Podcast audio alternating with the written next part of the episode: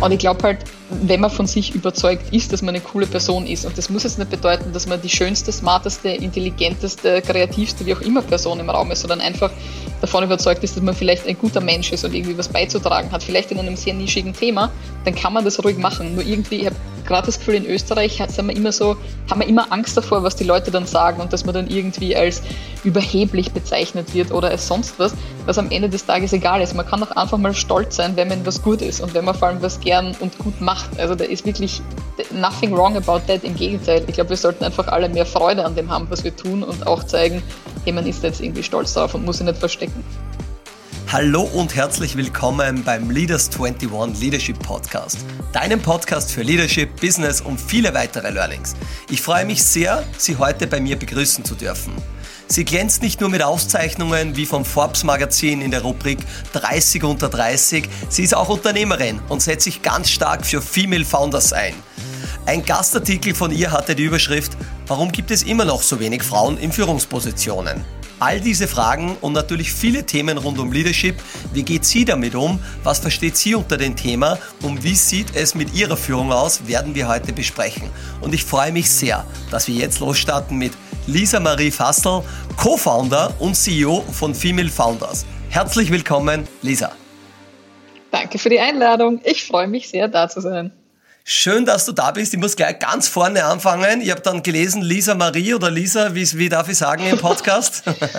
Gern Lisa. Lisa Marie ist so der offizielle Name, den vor allem meine Mama verwendet, wenn sie irgendwie grantig auf mich ist. Und der hat sie im Business-Kontext irgendwie ein bisschen etabliert. Ich weiß auch nicht warum. Ah, okay, okay. Ich kenne das auch von meiner Mutter immer, wenn sie sagt so Florian in dieser Aussprache, dann weiß man immer, irgendwas ist passiert und irgendwas war falsch. Ich glaube, das kennen wir alle noch ein bisschen aus unserer, aus unserer Kindheit.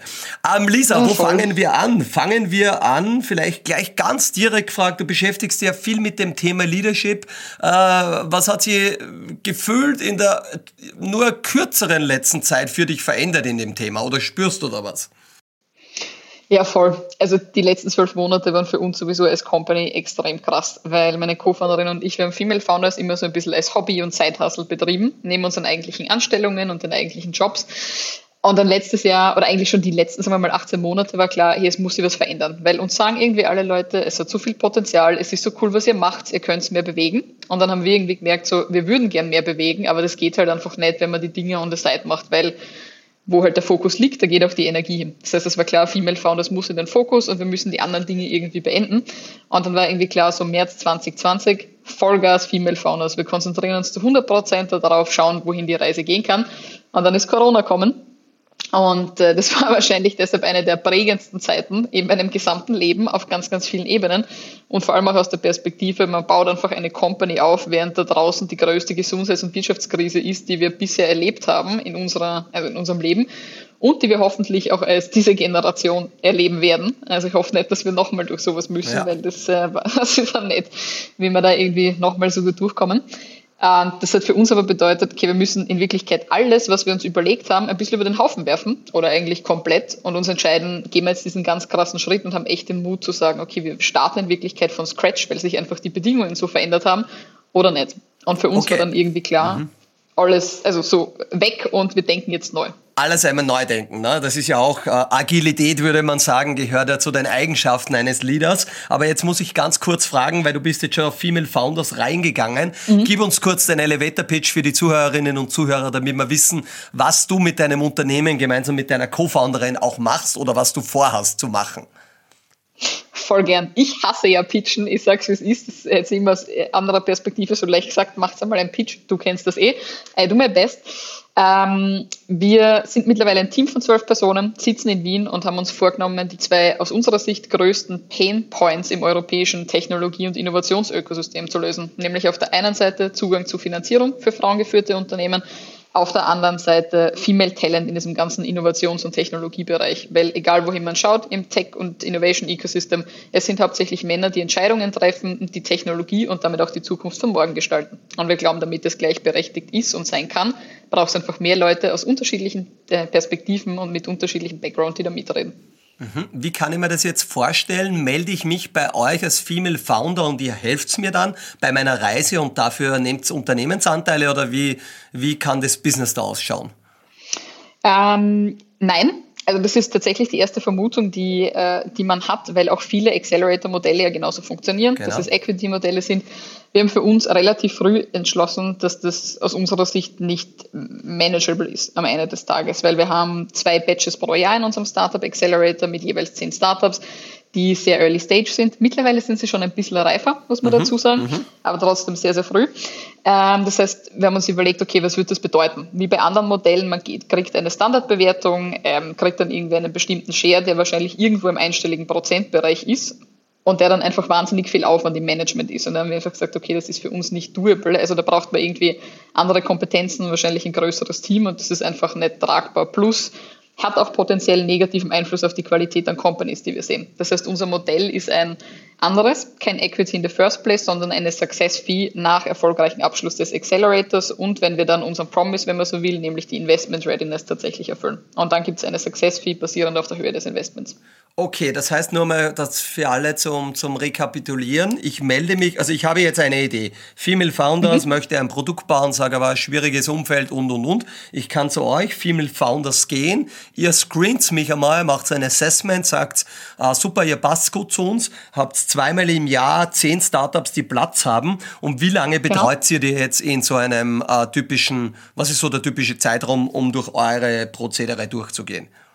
Ja, also der Accelerator an sich dauert drei Monate. Der nächste mhm. Batch geht jetzt nächste Woche los tatsächlich ähm, sind drei intensive Monate mit einem standardisierten Programm. Das heißt grundsätzlich Vorträge und interaktive Workshops von vor allem VCs und etablierten Gründerinnen und Gründern aus Europa.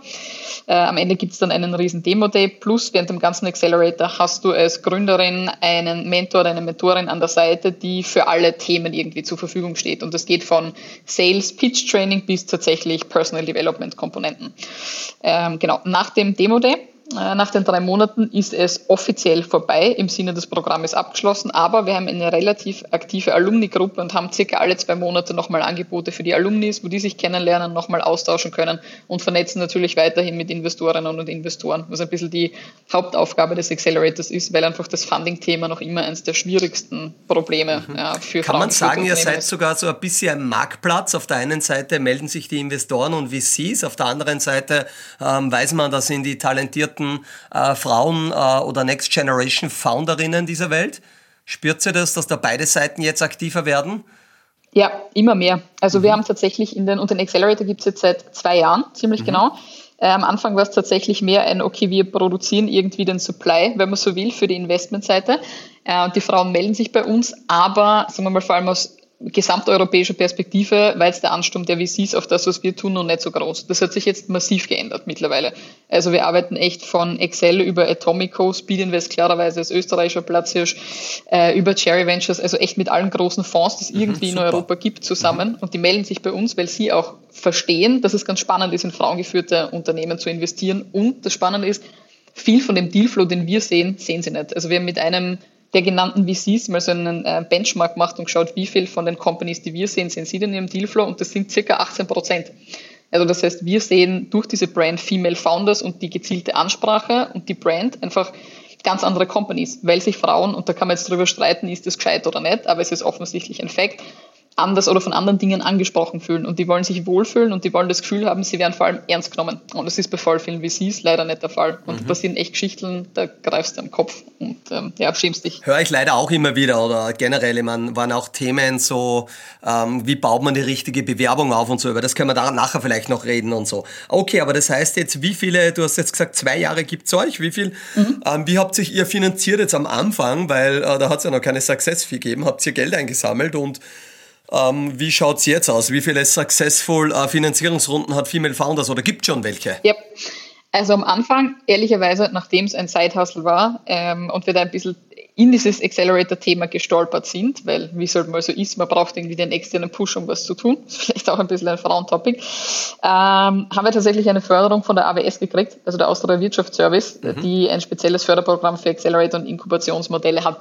Das hat uns ganz gut durch die ersten beiden Jahre und auch jetzt noch ähm, gut durchgetragen äh, und den Großteil der Kosten gedeckt, wobei man sagen muss, wir sind echt extrem kosteneffizient. Also was wir irgendwie an Ressourceneinsatz haben, ist echt äh, ja, so spannend richtig Startup-Modus, ja. überschaubar, so genau. richtig Hardcore-Startup-Modus. Also muss man sagen, danke an alle, die das, also auch das Team, die das mittragen, ähm, wobei wir abgesehen von Personalkosten in Wirklichkeit kaum Kosten haben, was ganz fein ist ähm, und dann natürlich entsprechend geholfen hat. Ähm, dann sind Kooperationen aufgekommen mit unterschiedlichen Partnern, also das heißt jetzt irgendwie mit ähm, Anwältinnen, Anwälten, Steuerberatung und so weiter. Und wir finanzieren das Ganze auch ein bisschen quer äh, nämlich über andere Programme, die wir machen und auch Events, die wir zu einem gewissen Grad als Marketingaktivitäten nutzen. Ja. Mhm. Wie viele von den Startups sind jetzt erfolgreich? Wir haben jetzt gerade den ersten Batch mit dieser Success Fee abgeschlossen. Das heißt einer von vier Batches mittlerweile. Daraus haben drei Unternehmen mittlerweile eine Finanzierung gekriegt. Und der mhm. Abschluss war im Ende Jänner.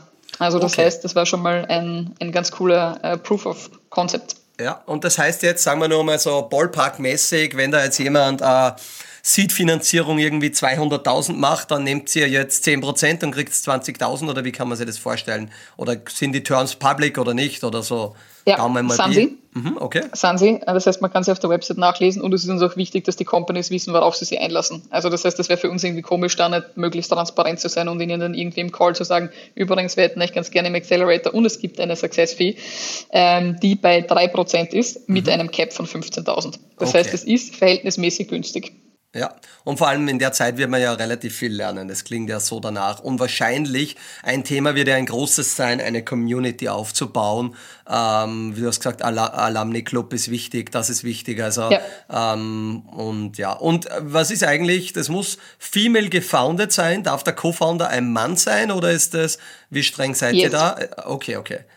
Also es geht darum, dass es mindestens eine Frau im Gründungsteam gibt, die auch einen relevanten Anteil an der Company hat. Das mhm. heißt, es muss im Verhältnis zu den anderen Foundern, die können männlich sein, äh, die können ein undefiniertes Geschlecht haben. Also ja, muss einfach repräsentabel sein. Ja. Das heißt, dieser Classic Case, ich weiß, das ist wieder ein schlechtes oder ein schieres Beispiel irgendwie, aber klassisch man holt sich eine Frau ins Team und gibt ihr drei Prozent Anteile ähm, für irgendeine Position. Das ist nicht das, was wir suchen, sondern es muss auch Entscheidungskompetenz geben. Ja, und weil du das so erzählst, ich meine, da muss man, glaube ich, da dürfen wir alle selbstkritisch sein und, und, und. Äh, wir haben einfach zu wenig Frauen im Tech-Bereich. Ich glaube, das liegt mhm. an unserer Kulturbildung, wie es schon losgeht, dass die Eltern irgendwie sagen, naja, äh, irgendwie die Tochter soll ja nicht in die HTL gehen, das ist ja irgendwie eine Bubensache und tralala. Also ich glaube, das müssen wir alles ändern und ich hoffe, dass unsere Generation dazu einiges beiträgt. Aber wie siehst du das? Du bist ja jetzt total tief in diesen, dieser Materie drinnen. Es ist wahrscheinlich auch total schwierig als Frau im, im Tech-Universum sich da zu behaupten und wahrscheinlich doppelt so hart dort ähm, ernst genommen zu werden. Aber äh, wie radikal oder nicht sind da Dinge, die ihr oder du auch mitbekommst? Kommst. Ich glaube, das ist enorm interessant und wichtig für uns auch zu verstehen und zu hören. Boah, das ist jetzt eine komplexe Frage. Äh, ich versuche sie mal so zu beantworten. Also ich glaube, ich habe irgendwie Glück gehabt, weil ich zur richtigen Zeit am richtigen Ort war und mein alternativer Karriereweg wäre Unternehmensberatung gewesen. Das wäre wahrscheinlich ähnlich kompetitiv ja. gewesen.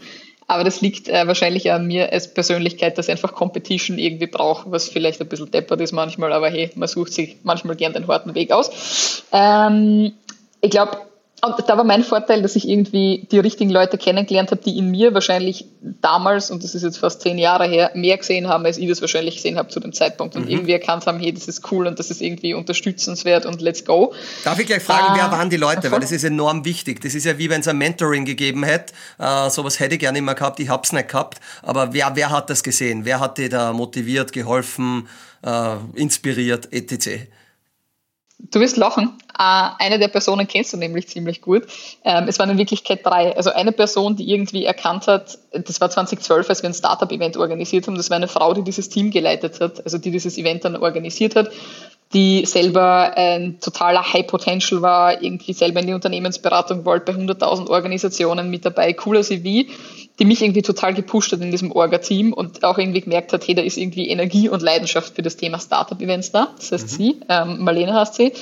Und das Ganze war in Graz, muss ich dazu sagen. Ja. Kommen wir der Person schon ein bisschen näher, ähm, wo ich erst studiert habe. Äh, die zweite Person war der Bernhard Weber der jetzt äh, auch am Institut für Unternehmensführung und Entrepreneurship an der Uni Graz ist und sich dort noch immer mit dem Startup-Thema beschäftigt. Und zu dem Zeitpunkt, ähm, als ich da angefangen habe, in der Startup-Szene aktiv zu sein, war im Science Park, also dem Inkubationszentrum in Graz ähm, der Universitäten, der dieses, also damals haben wir das Ideentriebwerk gegründet, also eine Startup-Initiative in Graz, der das total gepusht und supportet hat, weil er gesehen hat, es braucht mehr irgendwie Energie, die aus der Uni kommt. Und die dritte Person, und da sind wir jetzt bei ihm, ist der Matthias Ruri, der ja. zu dem Zeitpunkt an der Uni Graz war. Mhm. Und der peinliche Geschichte, die man so drüber streuen kann, äh, einen Kurs unterrichtet hat zum Thema Business Planning und ich habe in diesem Kurs, war bei ihm vor meiner Startup-Zeit ein Vierer kassiert und habe mir echt gedacht, eure Unternehmensgründung ist echt ein Thema, das mir wirklich, das mir wirklich nicht liegt, offensichtlich. ja, und dann ein Jahr später haben wir dann doch irgendwie den Weg zueinander gefunden. Und die waren einfach so, also vor allem Bernhard und Matthias, waren einfach so Door-Opener. Und ich will nicht sagen, dass sie mir an der Hand genommen haben, weil das wäre jetzt schon irgendwie wieder ein bisschen inkorrekt, aber die haben sie einfach echt überall hingestellt und dem Wirtschaftslandesrat, dem Bürgermeister erklärt, Startups sind wichtig in Graz, das ist die Person, die dieses Thema vorantreibt mit ihrer Organisation, redet mit dieser wahnsinnigen 21-Jährigen. Also das war äh, extrem wichtig. Also einfach A, für mich zu erkennen, hey, da gibt es Leute, die an mich glauben, aber wenn ich das vielleicht manchmal nicht getan habe, B, die echt anderen Leuten sagen, hey, das ist die Zukunft, da müssen wir jetzt was tun und machen. Also das war extrem cool. Und ja, das waren Mentoren am Ende des Tages. Der erste Partner, den ich euch vorstellen darf, ist das schnell wachsende Unternehmen Hello Again. Was ist Hello Again? Hello bietet dir eine maßgeschneiderte Loyalty-App mit angebundenen CRM. Das heißt konkret baut Hello eine App für dein Unternehmen und du erhältst somit tiefe Einblicke in das Kaufverhalten deiner Kunden und kannst direkt mit ihnen kommunizieren. Das maximiert natürlich am Ende des Tages deinen Umsatz und du lernst viel über das Kundenverhalten dazu. Wer sind die klassischen Kunden bei Hello? Aktuell sind es schon über 300 Kunden in Europa und dazu zählen erfolgreiche Unternehmen wie zum Beispiel das Handelsunternehmen Müller, MyShoes, Sport 2000, aber auch andere Industrien wie zum Beispiel Friseure, Gastronomen, Gemeinden, Tourismusverbände, Einzelhandel, Bäckereien und viele mehr. Um mehr über HelloAgain zu erfahren, schau einfach nach dem Podcast auf helloagain.at oder helloagain.de vorbei und werde Kunde. Aber ich glaube, das ist jetzt ein ganz wichtiges Learning, was wir mitnehmen müssen, nämlich für alle, die jetzt auch zuhören.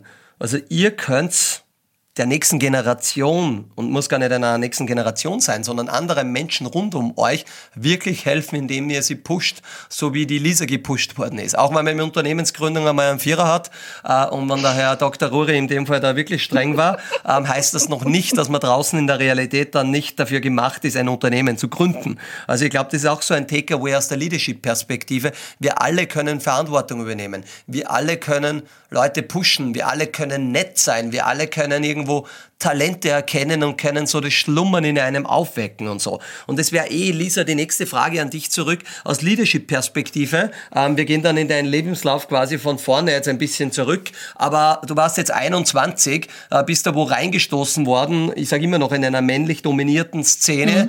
Mhm. Ähm, wo hast du gemerkt, ich kann wirklich was bewegen und es macht mir Spaß auch, Dinge da zu tun. Vielleicht erzähl uns ein bisschen Wissen dann, jetzt drehen wir den Spieß um und jetzt gehen wir mal von wo du jetzt bist, zurück in die, in die 21-jährige Lisa und machen dort ein bisschen weiter und ziehen dann den Lebenslauf ein bisschen nach oben. Sehr gern. Äh, ich glaube, das war tatsächlich das erste Mal bei diesem Event, das wir da organisiert haben. Das war für mich so ein Game Changer.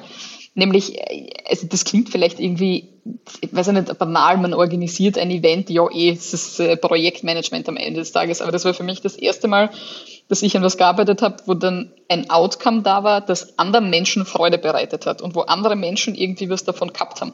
Weil davor bist du halt in der Schule, machst Matura, bla bla bla, eh super, hast gute Noten und das ist ein Papier da, aber das gibt dir ja jetzt nichts, weil das Wissen, das du dir aneignest und die Dinge, die du irgendwie machst, die haben ja aus meiner Sicht erst irgendwie einen Sinn, wenn du sie dann echt in, in Anwendung bringst und was Nützliches und Sinnvolles damit tust. Und das war für mich bei diesem Event einfach das erste Mal der Fall Plus für mich war dann auch irgendwie die Entscheidung klar, so, hey, Startup-Szene is where I wanna go, weil mich die Leute so inspiriert haben, die dort waren. Mhm. Was war das für ein Event? Gib uns ein paar Zahlen, Daten, Fakten. Ähm, wie groß und, ja, genau.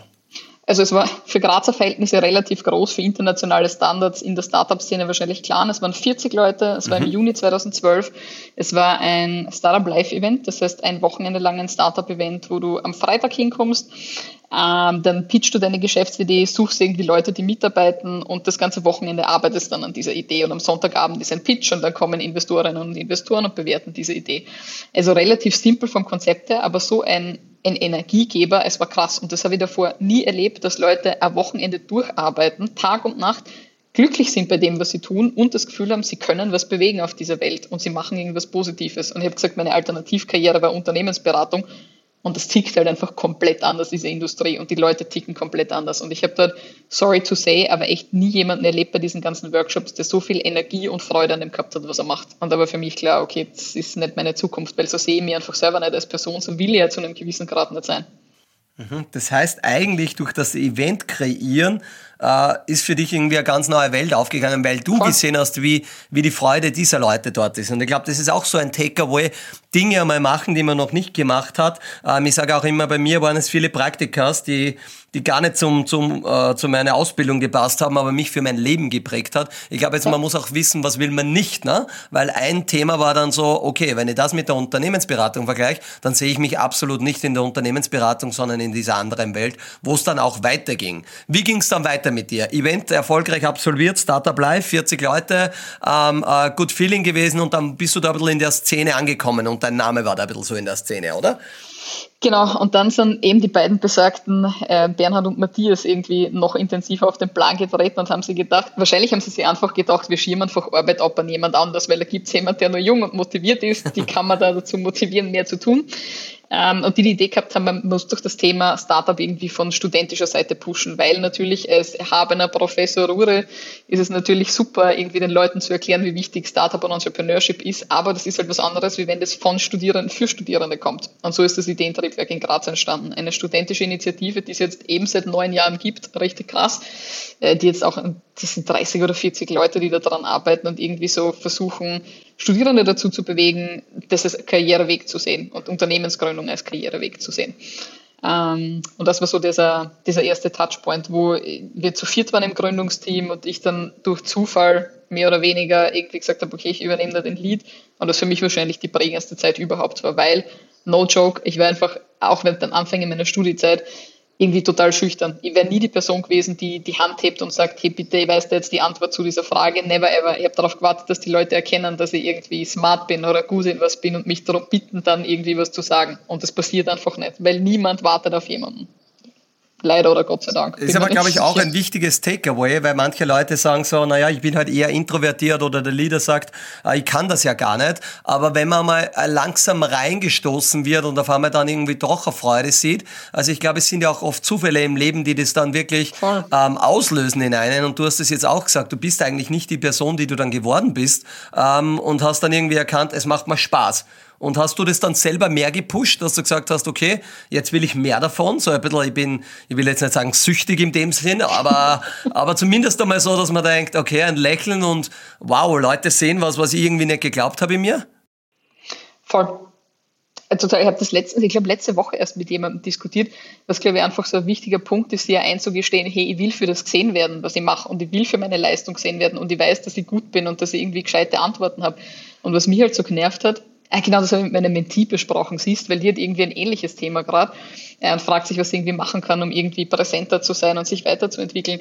Und ich glaube halt, wenn man von sich überzeugt ist, dass man eine coole Person ist. Und das muss jetzt nicht bedeuten, dass man die schönste, smarteste, intelligenteste, kreativste, wie auch immer Person im Raum ist, sondern einfach davon überzeugt ist, dass man vielleicht ein guter Mensch ist und irgendwie was beizutragen hat, vielleicht in einem sehr nischigen Thema, dann kann man das ruhig machen. Nur irgendwie, ich habe gerade das Gefühl, in Österreich sind wir immer so, haben wir immer Angst davor, was die Leute dann sagen und dass man dann irgendwie als überheblich bezeichnet wird oder als sonst was, was am Ende des Tages egal ist. Man kann doch einfach mal stolz sein, wenn man was gut ist und wenn man vor allem was gern und gut macht. Also da ist wirklich nothing wrong about that. Im Gegenteil. Ich glaube, wir sollten einfach alle mehr Freude an dem haben, was wir tun und auch zeigen, hey, man ist jetzt irgendwie stolz darauf. Eine wunder, wunderschöne Aussage, die wir uns merken, die, wir, die habe ich schon einmal markiert für die Quote auf der Podcast. ähm, ähm, und ich bin auch 100% deiner Meinung und sogar, ich sage auch immer, wir dürfen auch alle ein bisschen egoistisch sein, schließlich ist es ja. unser Leben einmal, first and foremost. Ne? Und ich muss mir selber mal recht machen und wenn ich dann diese Achtsamkeit habe ähm, und selber mir meinen Weg zurecht baue, dann kann ich mir überlegen, wer passt denn alle in meinen Weg rein und wer vielleicht auch nicht.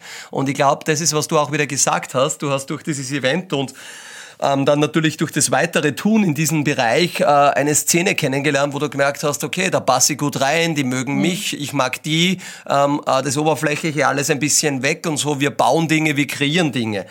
Ähm, und dann ist ja auch irgendwann weitergegangen bei dir in die Austrian Angel Investors Association. Erzähl uns ein bisschen, ähm, was macht die AAIA, ähm, wer ist das und wie landet die Lisa dort? Äh, fangen wir mal an mit, was ist das? Ähm, es ist tatsächlich das größte Netzwerk für Angel-Investorinnen und Investoren in Österreich. Das heißt, es sind so 200, 250 Personen, die in Startups investieren. Vor allem aus der Motivation heraus, was beizutragen und die Zukunft mitzugestalten und vor allem junge, weniger erfahrene Menschen, je nachdem, äh, dabei zu unterstützen, coole Unternehmen hochzuziehen und einfach ihr Wissen weitergeben wollen, ihr Netzwerk öffnen wollen und vielleicht dann nochmal diesen Kick haben wollen, bei etwas mit dabei zu sein und echt hands-on Dinge mitzumachen und mitzuerleben. Ähm, wie bin ich dazu gekommen? Ehrlicherweise, das war auch ein Zufall äh, ein massiver Zufall. Also ich habe die beiden Gründerinnen der Organisation schon ein Jahr bevor ich ursprünglich zur AEA gekommen bin kennengelernt, äh, weil wir connected worden sind und sie schon damals jemanden gesucht haben für die Geschäftsführung. Da haben sie mir erklärt, na, sie glauben, das ist kein guter Fit, weil, keine Ahnung, habe kein gutes Corporate-Netzwerk, äh, bin irgendwie zu wenig etabliert in dem Thema, gerade auf Investoren- und Investorenseite und zu wenig unter vermögenden Menschen wahrscheinlich zu einem gewissen Grad connected. Wenn man so sagen muss, ja, okay, gut, fair enough, also enough. es kommt, wie es kommen soll. Ähm, hat man natürlich mittelmäßig getaugt, weil ich bin schon ein sehr ambitionierter Mensch. Mhm, sind wir wieder bei der Competition. Mhm. Voll. Ja, it's a thing. Ja, sehr gut. Ja, der, also mittlerweile muss ich ja sagen, schäme ich mich auch nicht mehr dafür, das zu sagen, weil früher immer gedacht, ach Gott, deswegen kannst du nicht sagen, dass du kompetitiv bist und dass du gern gewinnst, aber ja, I do. Wobei ich würde meinen, Entschuldigung, wenn ich da kurz reinfallen darf ja. ins Wort, also wenn ich so die Unternehmer und Unternehmerinnen, die ich kenne, auch dies nicht zugeben, am Ende des Tages eine Eigenschaft, die sie wahrscheinlich sehr ähnlich alle haben, ist, dass sie irgendwo schon sehr competitive sind. Ne? Das mhm. mag bei dem einen sogar im privaten Bereich reingehen, sogar wenn du ein Spiel spielst, beim anderen ist es mehr auf die Company bezogen. Aber na klar, wir alle haben auch Marktbegleiter slash Mitbewerber ähm, und irgendwo ja. müssen wir das Competition gehen in uns tragen, weil sonst wollen wir die Reise ja nicht gewinnen oder das Rennen. Und ein bisschen geht es natürlich schon darum auch. Ja. Voll. Es ist wahrscheinlich immer eine Ausprägungssache und wie man es dann tatsächlich auslegt. Aber ich kann dir sagen, mit mir spielen ist manchmal nicht lustig, besonders wenn es um Tennis oder Badminton geht. Also da habe ich echt schon, das, da waren schon Beziehungen wirklich kurz vor Scheidepunkt. Echt schon Freunde verloren in dem Bereich, ne?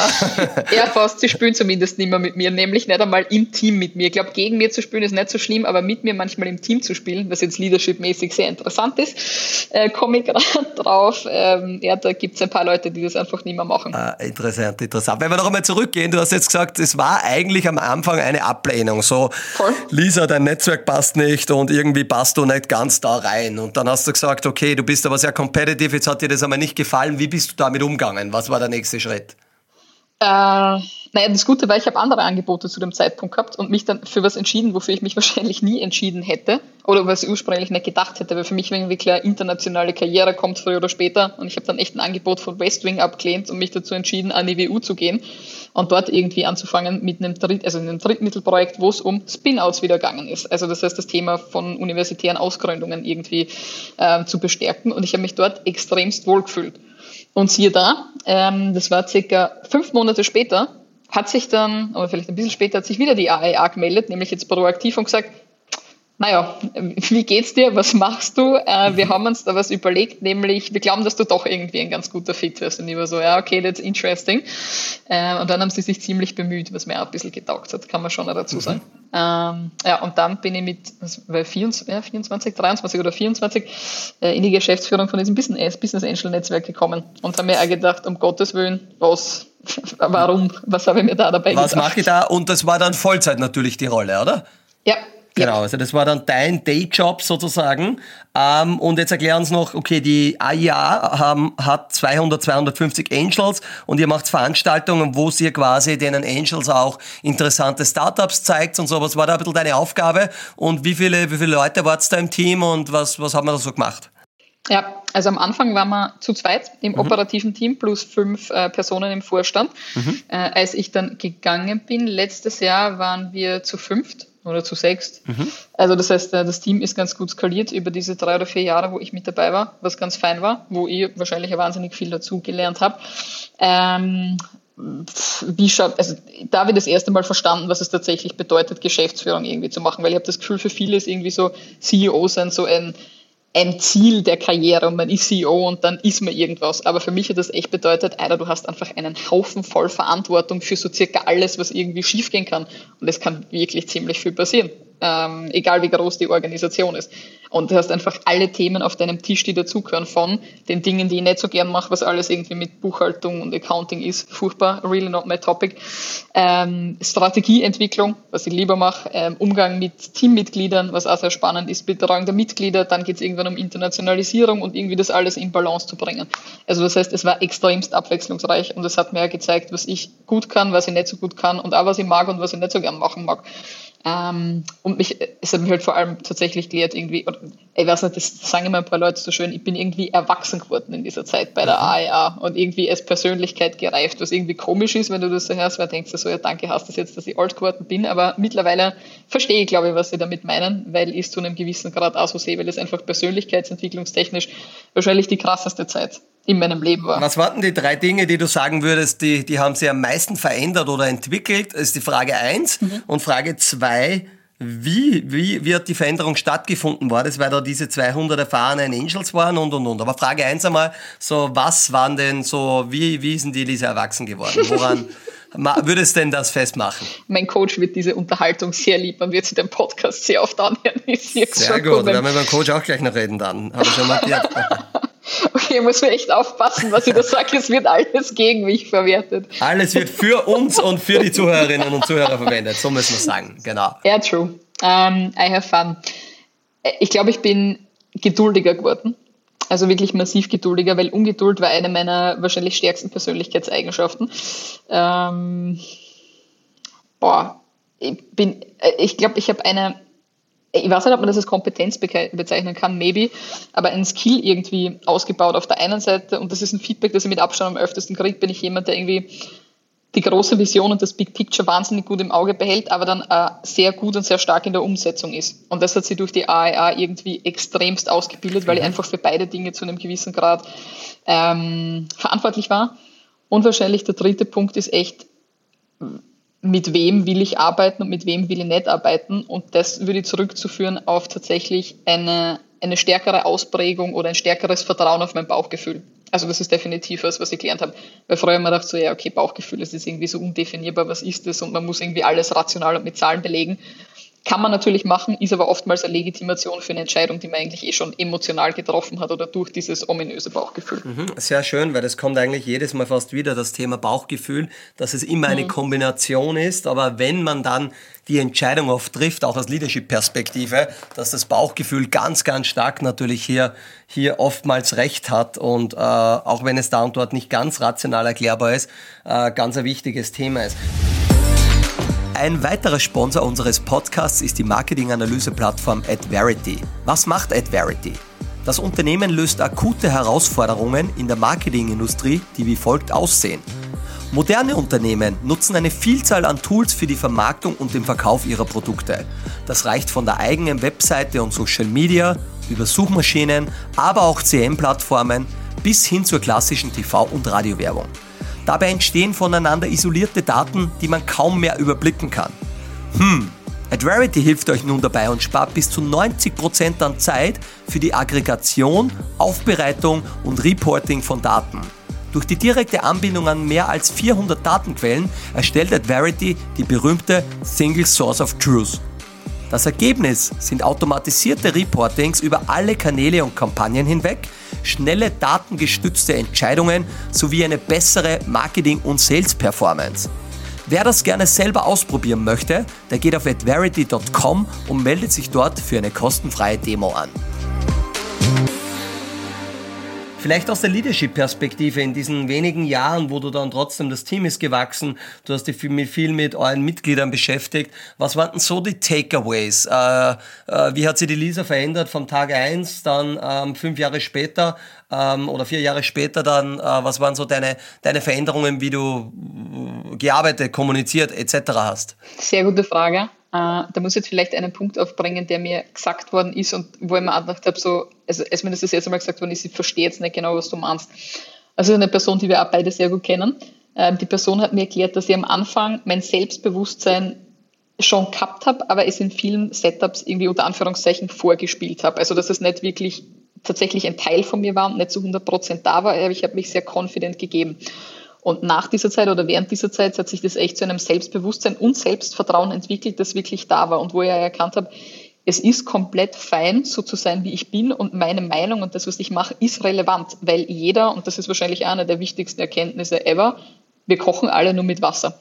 Und egal, ob mir da jetzt der Angel-Investor gegenüber sitzt, der hunderte von Millionen Euros in Startups investieren kann und die offensichtlich auch verdient hat, oder ob das jetzt eine Studentin oder eine Studentin ist, die mir gegenüber sitzt, es kommt nicht darauf an, was die Person hat oder was die Person gemacht hat, sondern wer die Person ist und wie diese Persönlichkeit ist. Und das ist für mich eigentlich schon immer ein entscheidendes Kriterium gewesen. Ich habe das manchmal echt irgendwie verdrängt oder was ich nicht, nicht zugelassen, das irgendwie tatsächlich die Basis für viele Entscheidungen zu sein. Und das war für mich aber die Bestätigung von, okay, das ist fair so zu sein oder das ist gut so zu sein. Und das waren für mich auch eigentlich die interessantesten Menschen, die das auch gleich gemacht haben und die mir, und ja, das sagt wahrscheinlich ja viel wieder über mein Selbstbild aus, aber die auch mir einfach als 24-Jährige die Chance gegeben haben, die Geschäftsführung von so einer Organisation zu übernehmen, die jetzt nicht irgendeine Organisation ist. Und da habe ich einfach gemerkt, so, worauf kommt es denn wirklich an? Bei Menschen und wahrscheinlich im Leben zu einem gewissen Grad. Und das hört sich jetzt wahnsinnig alt an, äh, wenn ich das sage, und das referenziert dann wahrscheinlich wieder auf das, was ich vorher gesagt habe, dass ich irgendwie erwachsener, reifer oder älter geworden bin.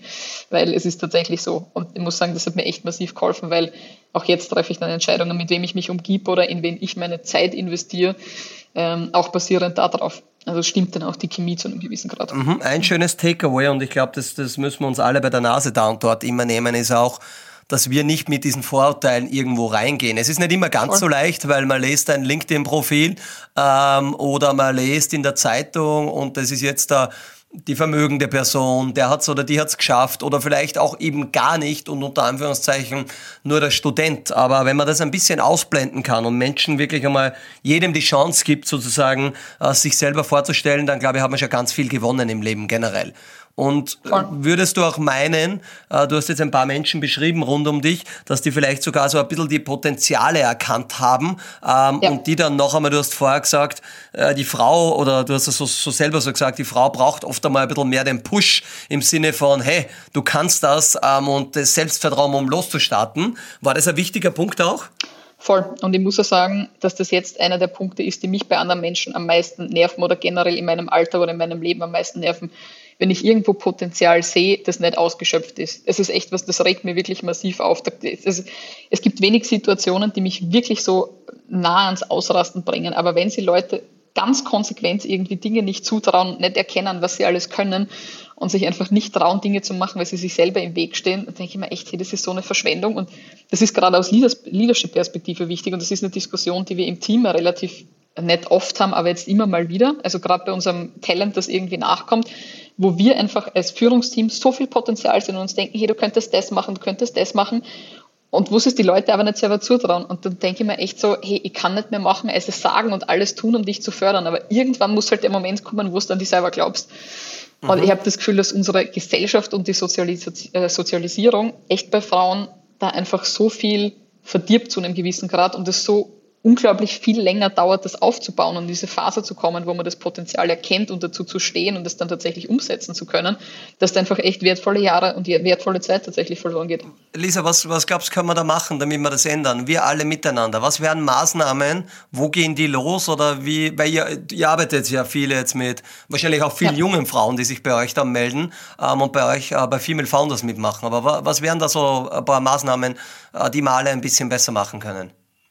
Das geht tatsächlich, glaube ich, bei Tag eins los, wo irgendwie, wo man weiß, dass irgendwie ein Kind kommt oder wo es dann auf der Welt ist, wo es einfach um Rollenklischees geht, die noch immer anerzogen werden und wo dann auch so Aussagen wie, ja, ist ja egal, was das Mädel mal macht, die soll einfach einen reichen Typen heiraten. Also allein da fängt schon an. Mhm. Und ich glaube, jede positive Bestätigung, die man kriegt als junger Mensch, und das ist jetzt unabhängig vom Geschlecht, ist einfach massiv wichtig und das kann jeder von uns tun, weil ich glaube, mittlerweile sind viele Leute, die das wahrscheinlich auch anhören, in einem Alter, wo sie selber Kinder haben oder irgendwie Patentanten, Patenonkel sind oder einfach Kinder sehen, wo es einfach darum geht, die zu bestätigen und ihnen ein positives Gefühl zu geben und sie einfach zu Menschen zu erziehen, die sie einfach alles zutrauen und die keine Angst haben, sondern erkennen, sie können tatsächlich was bewegen und sie sind relevant in dem, was sie tun und nicht nur einfach nur auf der Welt, um irgendwie ja, zu atmen und irgendwie irgendein Klischee zu erfüllen. Ne? Total. Ja.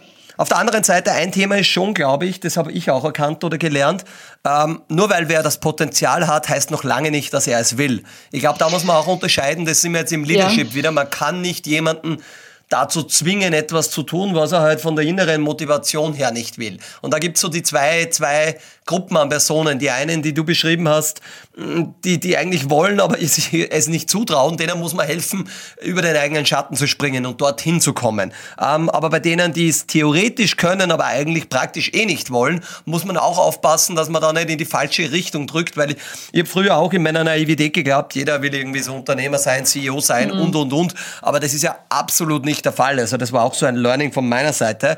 Ähm, wie, wie baut ihr Teams? Oder wenn da jetzt kommt ein Team rein, wissen die schon, ähm, wenn ein junges Team an Frauen da jetzt eine Company foundet, wie sich die aufteilen? Oder helft ihr dann in eurem Programm, in eurem äh, Accelerator auch noch mit und sagt, okay, Team Structuring, Eigenschaften, Führungskompetenzen, wie, wie geht's denn das an?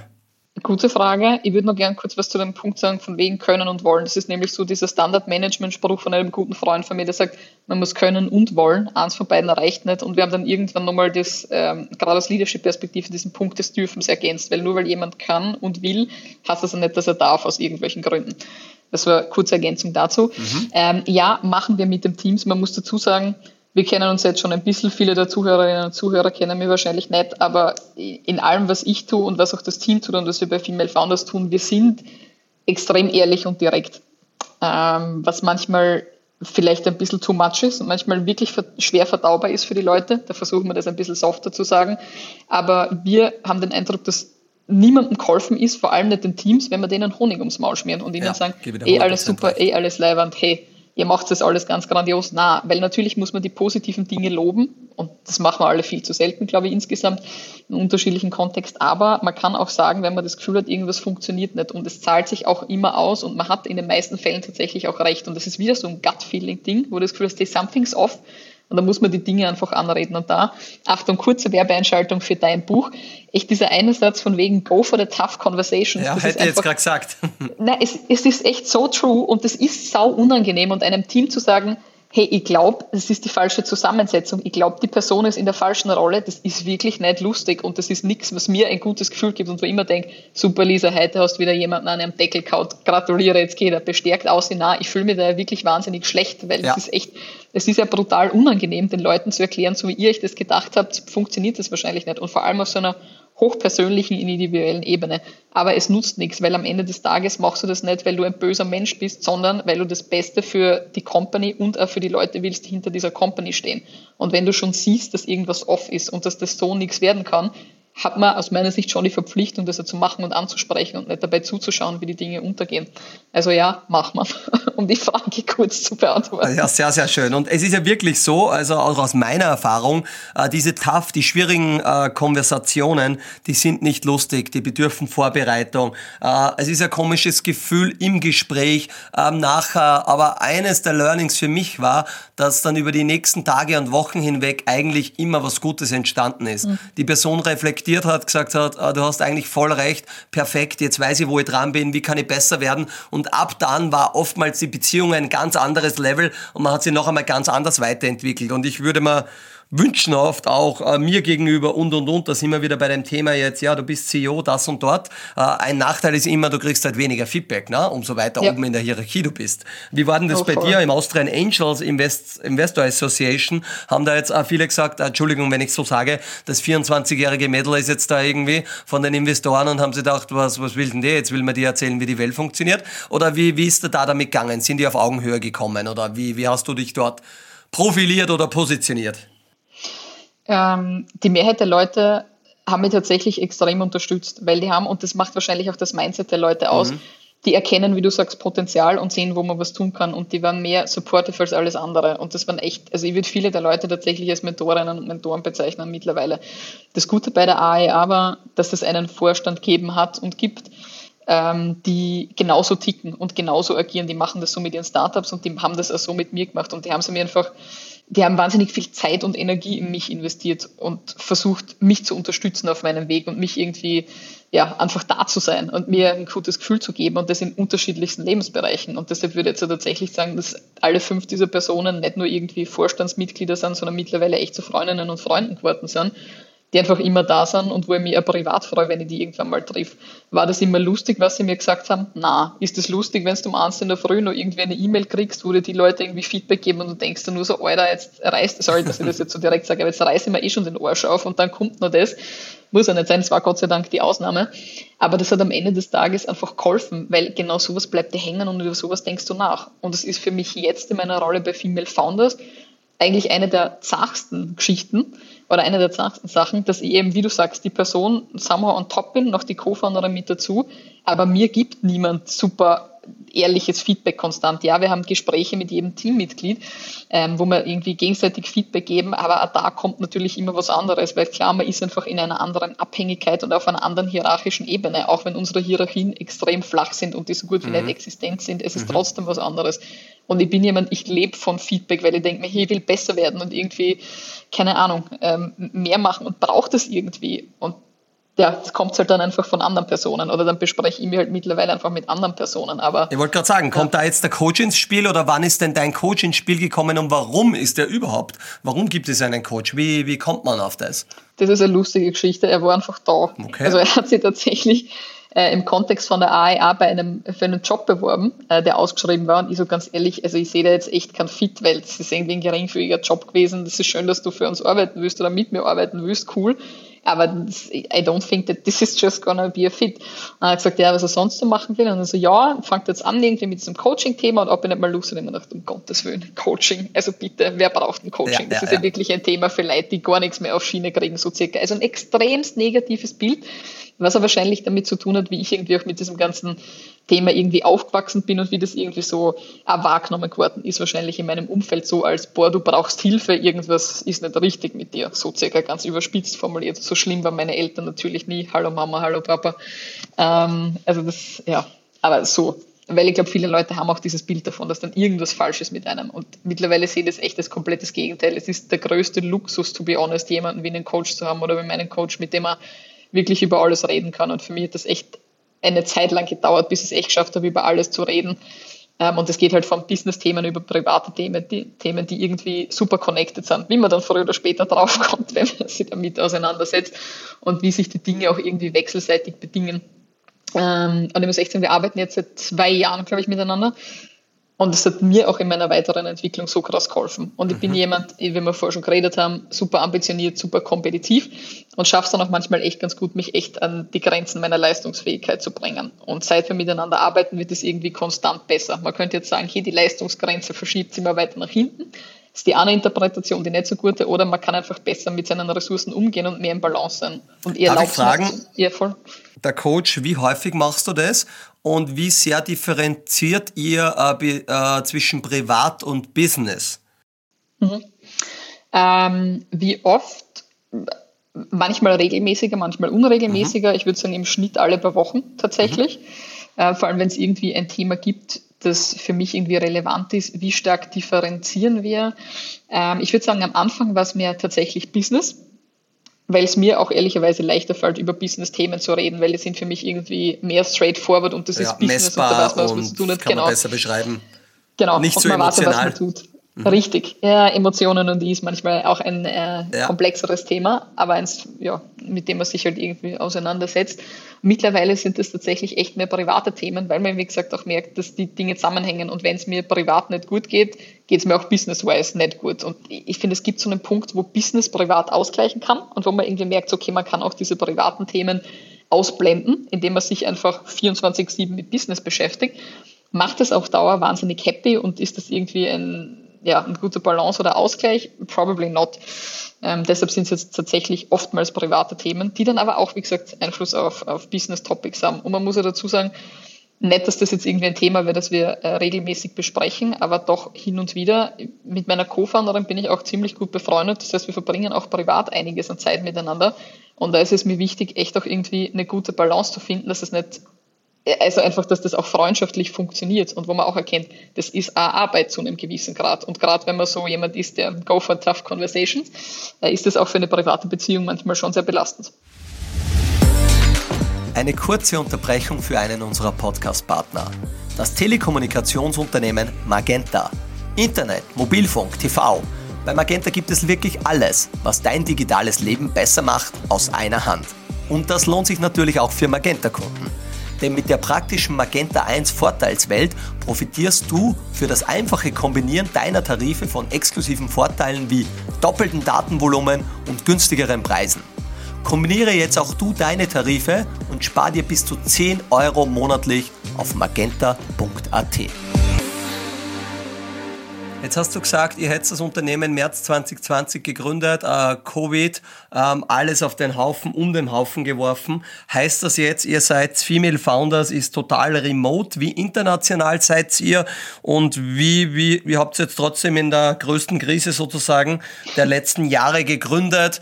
Äh, was waren so die Takeaways und wie, wie läuft es gerade? Erzähl uns noch da ein bisschen, bevor wir dann noch auf ein paar Leadership-Fragen eingehen. Voll. Ähm, wie war das für uns? Also ganz ehrlich, so viele Herausforderungen wie letztes Jahr, das ist, I don't know, ich glaube, die hätte ich zu einem anderen Zeitpunkt in einem Leben wahrscheinlich nie irgendwie geschafft. Und vor allem auch nicht ohne äh, die Coaching-Sessions und diese Leute an meiner Seite, weil, und das war für mich einer der einprägsamsten Momente 2020 und in meinem Businessleben, weil das einfach, ich, ich weiß nicht, ob das irgendwie nachvollziehbar ist für Leute, die das nicht erlebt haben und vielleicht klingt es irgendwie deppert, ist mir aber egal am Ende des Tages. Wir sind letztes Jahr und das war, glaube ich, die zweite Woche unserer Vollzeit-Commitments für Female Founders, stehen wir in unserem Büro und sagen dem Team, bitte packt eure Sachen, nehmt alles mit, was ihr braucht. Wir sehen uns irgendwann wieder. Wir hoffen, es ist bald, aber wir haben keine Ahnung, was passiert. Wir wissen nicht, wie unser Runway ist. Wir wissen nicht, wann wir uns wiedersehen. Wir wissen nicht, was wir mit unseren Projekten machen. Und wir haben einfach versucht, trotzdem so die Energie hochzuhalten und den Leuten das Gefühl zu geben, alles live an, das wird alles funktionieren. Und selber habe ich mir vor allem gedacht, so, ganz ehrlich, ich habe keinen Plan, wie es weitergeht. I, I, just don't know. Ich weiß mhm. es nicht. Also das war echt, das war richtig krass. Ähm, plus es ist natürlich auch, also wir kriegen einfach auch viel mit, was bei unserem Team passiert. Und ja, wir waren alle remote, haben aber trotzdem, also oder haben eigentlich da Strukturen eingeführt, wie tatsächlich Daily Stand-ups, Schuhfixes mit den einzelnen Teammitgliedern und einfach echt auch viel Zeit an One-on-Ones verbracht, um einfach auch zu sehen, wie geht es den Leuten persönlich und wie gehen sie damit um. Weil wir das erste Mal so richtig erkannt haben, wenn es den Leuten eben so aufgrund anderer oder privater Faktoren nicht gut geht, merkt man das ein Business und man merkt es ihnen einfach an. Und wenn du eine halbwegs empathische Person bist und emotional intelligent verstehst oder siehst du, that something's off und willst irgendwie was tun und ich möchte, dass es den Leuten 100% ihrer Zeit gut geht und was dazu beitragen. Also es war dann so aus Leadership-Perspektive echt challenging, weil auf der anderen Seite, ich bin selber daheim in meinem Kinderzimmer gesessen und habe versucht, eine Company aufzubauen. Das war jetzt auch für meine mentale Gesundheit irgendwie manchmal ein bisschen challenging. Ähm, ja, aber ja, wir sind noch immer, auch jetzt äh, und jetzt wieder, weil Ostregion ja. gerade ein bisschen schwierig ist, fully remote. Das heißt, jeder sitzt irgendwo über Österreich verteilt, wo es den Leuten Spaß macht. Ähm, Wird das so bleiben, glaubst du? Boah, ich glaube, ähm, die, die, nächsten Wochen bestimmt. Also ja, aber eher so auf lange gedacht. Was ist so, sagen wir mal, Pass Corona-Zeit, äh, Impfungen, sonstiges, wir haben das alles im Griff. Werden wir, wie schaut der New Work äh, für, für Female Founders aus? Ich glaube, es wird extrem gemischt sein also wir werden versuchen, echt Modelle zu finden, wo die Leute so arbeiten können, wie sie wollen. Und das ist für ein paar Leute, und das haben wir erkannt, ist es das Office. Also ich bin selber jemand, ich sitze am liebsten den ganzen Tag im Office oder bin im Ausland und sehe einfach grundsätzlich was anderes, wobei das ist dann mehr Inspirationsphase mhm. als Abarbeitungsphase. Es gibt Leute, die arbeiten viel lieber von zu Hause aus, weil dann haben sie eben ihre Clanstrukturen, verbringen weniger Zeit in öffentlichen Verkehrsmitteln oder irgendwie draußen. Ich glaube, wir werden einfach versuchen, dann einen Mix zu finden und für jeden das Modell zu finden, das passt, weil am Ende des Tages haben wir gemerkt, wo die Leute sind, sitzen, es ist wurscht. Vielleicht sind sie oder vielleicht sind wir als Team sogar ein bisschen effizienter manchmal, wenn wir echt remote sind und nicht zu viel im Office mhm. verbringen, weil ich finde, da gibt es immer so einen, es ist auch so ein bisschen ein Balanceakt zwischen man ist im Büro, redet viel miteinander, tauscht sich aus, wo dann auch einfach viel unproduktive Zeit passiert, die manchmal fein ist, und manchmal ist es einfach wirklich unangebracht, muss man auch ganz offen dazu sagen. Also ich glaube, da wird es einen starken Mix geben bei uns.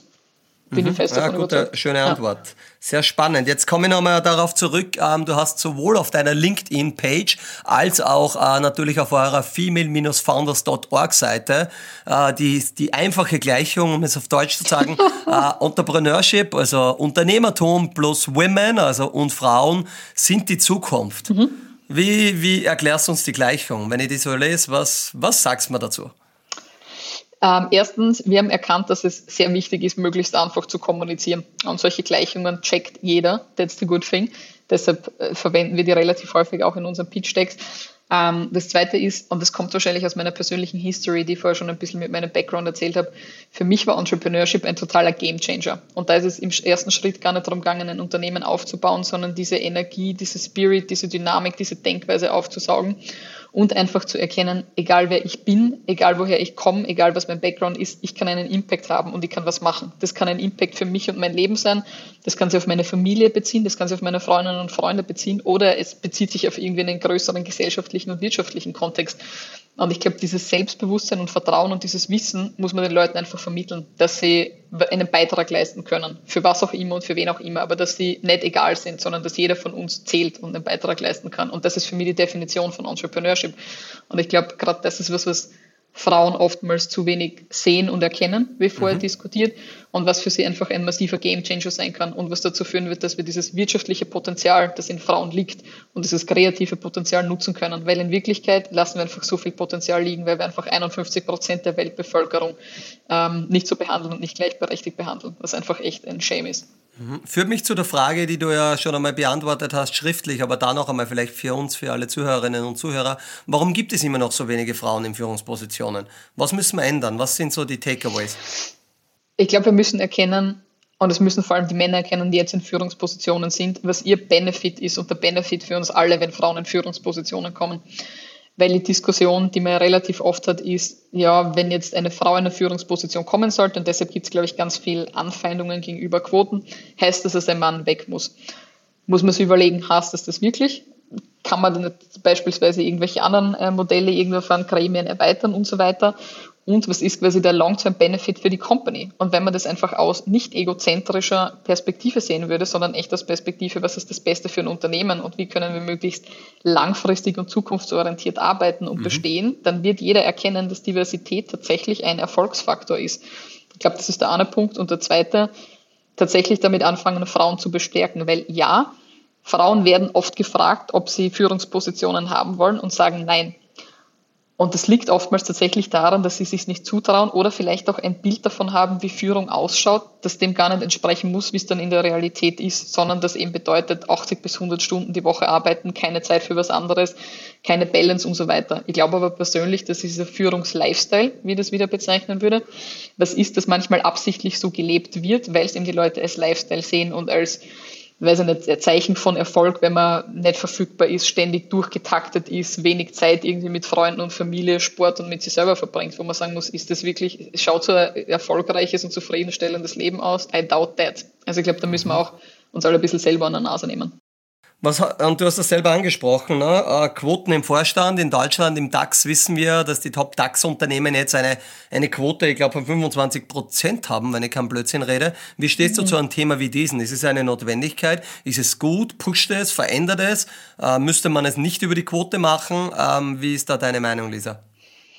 Hättest du mich vor zehn Jahren gefragt, hätte ich dir gesagt, dass ich absolut nichts von Quoten halte, weil ich glaube, dass die Welt sowieso gleichberechtigt ist und dass es um Leistung und Performance geht und dass die geschätzt und gesehen wird. Wenn du mich jetzt fragst, was du tust, muss ich dir sagen, ich glaube, es verändert sich nichts ohne Quoten. Das heißt nicht, dass ich ein Fan davon bin, dass man Quoten einführen muss, weil ich finde, solche Zwänge haben oftmals, und das sieht man in der gesellschaftlichen Diskussion, immer irgendwie eine negative Konnotation und wenn sehr oft negativ ausklingt und dann spricht man genauso Dingen wie von Quotenfrauen, die dann auch wieder niemand sein will. Aber ich glaube, de facto haben wir tatsächlich keine Chance, weil wir sehen, wenn man es ganz rational und ökonomisch betrachten will, ein Marktversagen, weil wir, wie gesagt, Potenzial liegen lassen. Ähm, das heißt, dann ist es eigentlich eine staatliche Aufgabe zu intervenieren und dafür zu sorgen, dass das ausgeglichen wird. Und eine der Möglichkeiten, das zu tun, ist eine Quote, die wahrscheinlich auch sehr effektiv ist. Ähm, würde mir wünschen, dass es anders geht, ja.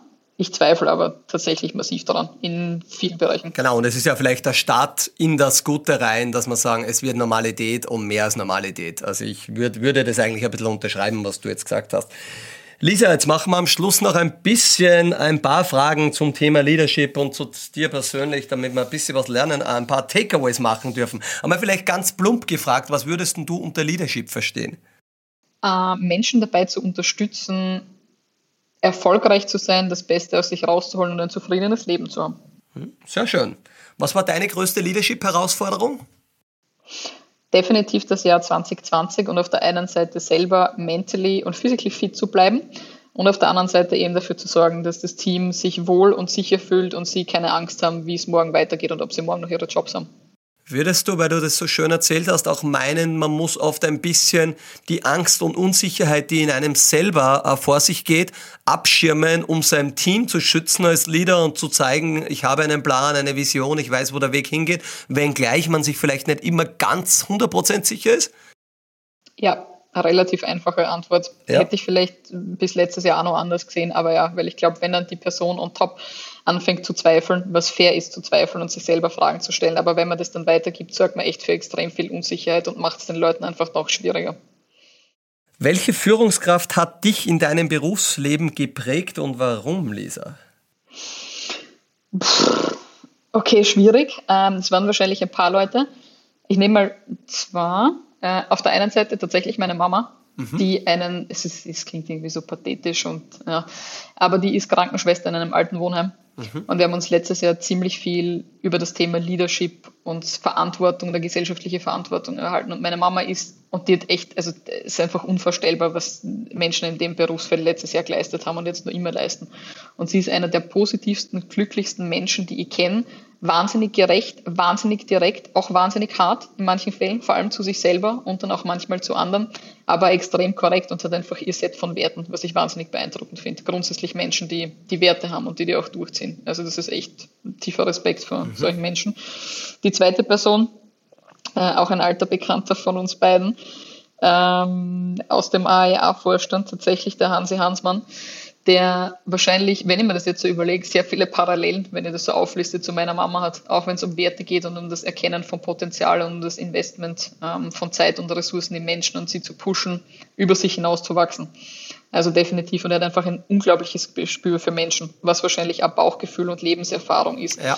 ähm, wo man wahnsinnig viel lernen kann. Mhm, genau, kann ich nur recht geben. Und der Hansi, äh, wer, wer den Podcast mit ihm noch nicht gehört hat, war mein erster Podcast-Gast äh, von Leaders 21, also gerne nachhören. Und ich sehe auch, glaube ich, ich sehe das Logo nicht, aber auf deinen Kapuzenswetter, den habe ich auch zu Hause.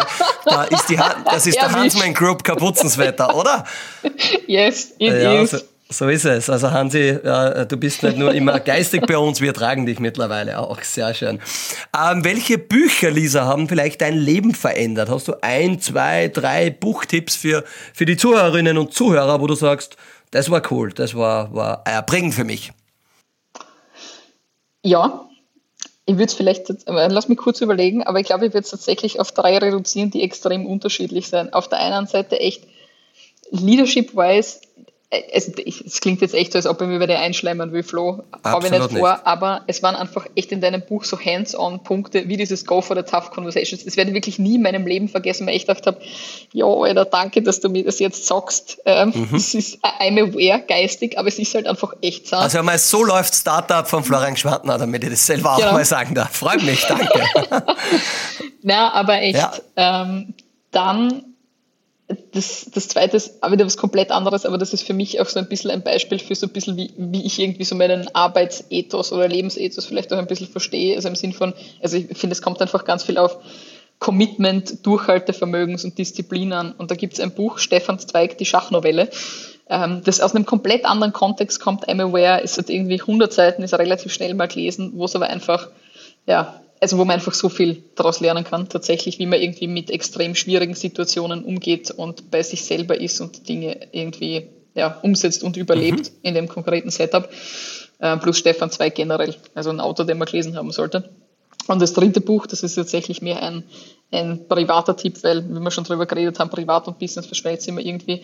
Ähm, das ist tatsächlich eins meiner absoluten Lieblingsbücher, ist äh, Benedikt Wells vom Ende der Einsamkeit, ist ein Roman und es geht einfach um das Leben, um Erwachsenwerden. Darum ist das Leben ein Null-Summen-Spiel oder nicht. Wie geht man mit Rückschlägen um? Wie geht man mhm. mit Beziehungen um und Freundschaften? Und vielleicht noch ein viertes, aber das Gerne. ist kein konkretes Buch, sondern generell ein Autor, nämlich Ferdinand von Schirach, der für mich einfach einer der der besten Autoren im deutschsprachigen Raum und wahrscheinlich insgesamt ist, der sich sehr viele Fragen zu Werten, Moral stellt und warum Menschen so agieren, wie sie agieren. Und das finde ich wahnsinnig spannend, weil ich möchte gern verstehen, was Menschen tun. Sehr, sehr spannend. Wir werden natürlich die Bücher auch in den Shownotes verlinken, also einfach einmal reinschauen.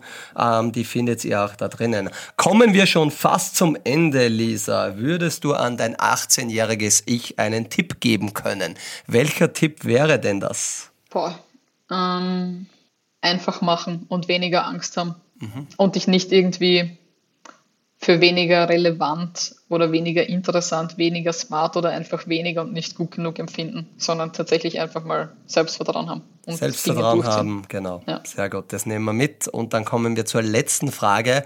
Was war denn dein bestes Investment in deinem Leben? Das kann jetzt sowohl ein monetäres sein, das kann einfach irgendeins gewesen sein, ein Tool, um Zeit zu sparen, das kann was auch immer. Was würdest du als eines der, oder sagen wir eines der besten Investments in deinem Leben bezeichnen?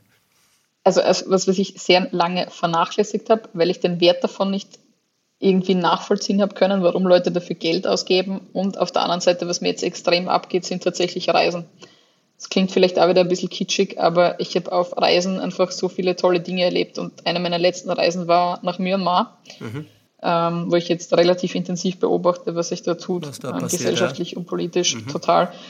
Und was für mich einfach so eye-opening war, also andere Kulturen kennenzulernen, wie Menschen ticken und ganz ehrlich auch irgendwie Respekt und Demut für das zu erleben, was ich tagtäglich machen kann und wie privilegiert und fortschrittlich ich bin in dem, was ich jeden Tag tun kann, weil die Welt einfach, also weil es einfach so viele Dinge auf der Welt gibt, die anders ticken und wo wir in Zentraleuropa, Westeuropa, wie auch immer, einfach so glücklich sein können, dass wir so aufwachsen und die Dinge so leben können, wie wir wollen äh, und auch so viele Dinge machen und irgendwie so einen coolen Beitrag leisten können. Und das hat für mich auch irgendwie hervorgerufen, dass ich mir denke, ich habe mit all dem, was ich irgendwie mitgekriegt habe, so eine, also irgendwie schon eine Verantwortung oder die Pflicht, irgendwie was Sinnvolles zu machen, dass ich die auch irgendwie sehr ernst nehme. Ja, ja ich glaube, das war jetzt ein sehr, sehr schöner Abschluss ähm, und da sollten wir uns alle vielleicht wieder mal den Spiegel selber vorhalten und sehen und verstehen, wie privilegiert wir alle sind, dass wir wahrscheinlich jetzt einfach einmal einen Podcast hören können, ähm, dass wir äh, morgen aufstehen denen sich wahrscheinlich die meisten keinen großen Gedanken machen müssen,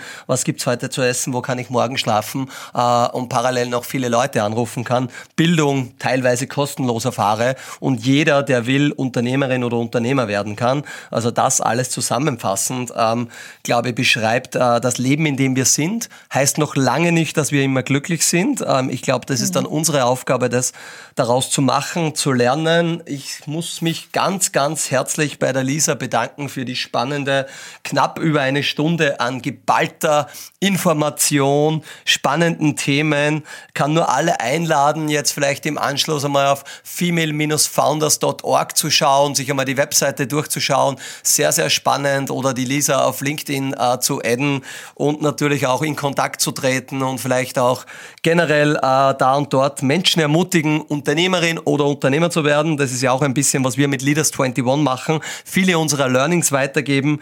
Äh, Lisa, möchtest du noch was sagen? Äh, ich übergebe das Wort noch einmal ganz kurz an dich ähm, und dann mache ich noch in der Abmoderation habe ich noch ein, zwei Infos für euch alle da draußen.